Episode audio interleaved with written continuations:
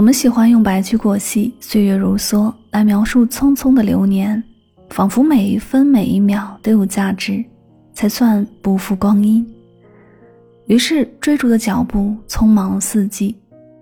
许卓云曾说：“每个人都有抓不到的云，都有做不到的梦。迷茫的时候，不妨把脚步慢下来，允许自己做一些无用的事儿。”就如周国平老师所说。吟无用之诗，读无用之书，终无用之情，却因此活得有滋有味。这些看似无用的事儿，就像一束光，照亮了孤单的角落，温暖了迷茫的灵魂。当然，还有可能成为日后的惊喜。苹果创始人乔布斯在里德学院上了六个月学后，由于高昂的学费，还有对未来的迷茫，他选择了退学。里德学院有着全国最好的书法指导老师。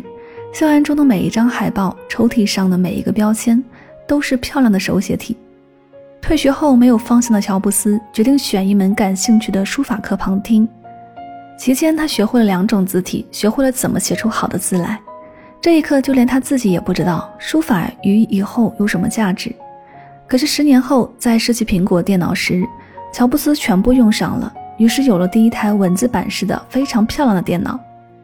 人生是一个曲线上升的过程，有坦途也有坎坷。如果说有用的事丰富是物质的世界，那无用的事滋养的就是内心的灵魂。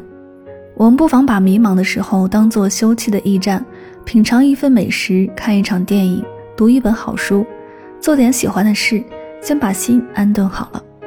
我们的身心放松了，整个人也会变得更加清爽。很多想不明白的事儿，在脑海中也有了解决的思路。你想要的已经在来的路上。当我们不再急功近利的时候，一切反而顺遂了。